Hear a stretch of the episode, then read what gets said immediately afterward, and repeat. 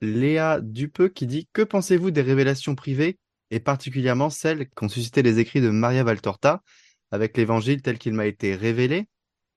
Parce que c'est vrai que euh, c'est l'histoire de Jésus qui est. Maria Valtorta, c'est l'histoire de Jésus qui est, qui est vue à travers les yeux d'une bah, d'une voyante qui. Voilà.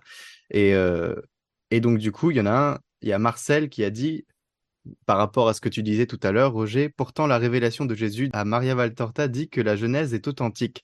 Donc voilà, comment, comment on peut voir les écrits de Maria Valtorta? Alors, toute la révélation est donnée en Jésus. Tout ce que Dieu a voulu nous dire et nous, nous faire connaître de lui, euh, de ce qu'il veut faire, eh bien, est en Jésus et dans, euh, dans l'enseignement de ce qu'on classique de l'Église. Donc, les révélations privées n'ajoute rien à la foi.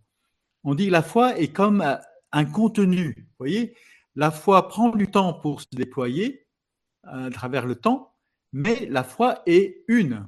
On n'ajoute pas quelque chose, on ne va pas découvrir quelque chose de plus de tout ce que l'Église et les apôtres nous ont transmis. Voilà.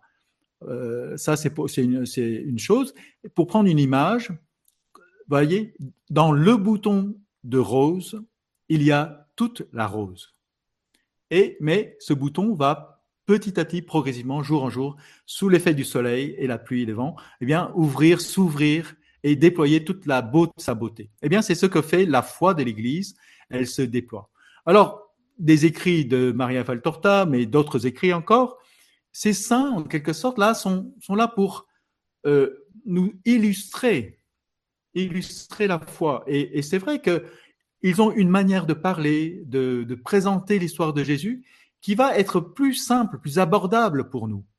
C'est vrai, comme j'ai dit, euh, tout le monde n'a pas fait sept ans euh, d'études pour pouvoir aborder les Écritures, mais tout le monde peut ouvrir euh, les livres de Maria Valtorta et voir, parce qu'elle décrit, elle ne fait que décrire les éléments que la vie, que Jésus lui a révélé, lui montrer, pour pouvoir, en quelque sorte, être touché voyez, quand, on, quand elle prend le temps de décrire un, euh, le sourire de Jésus, les gestes de tendresse de Jésus, bah, nous sommes, nous, euh, touchés.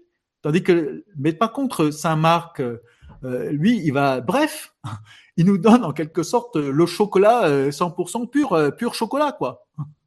Et puis après, Maria Valtorta, elle va faire un gâteau, va mettre un peu de crème fraîche, elle va mettre un peu de, de, de trucs, et comme ça, ça, ça passe mieux, voilà, parce que le chocolat pur 100%, ça, les enfants n'aiment pas. C'est des, des, broderies pieuses en quelque sorte.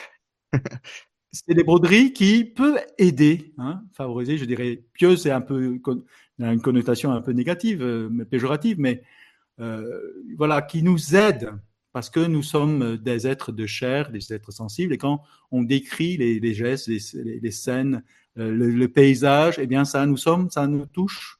Voilà, on lit beaucoup plus facilement Maria Valtorta que l'évangile de Saint Luc ou de Saint, Jean. Mais dans Saint Luc, dans Saint Jean, nous avons toute, toute la foi.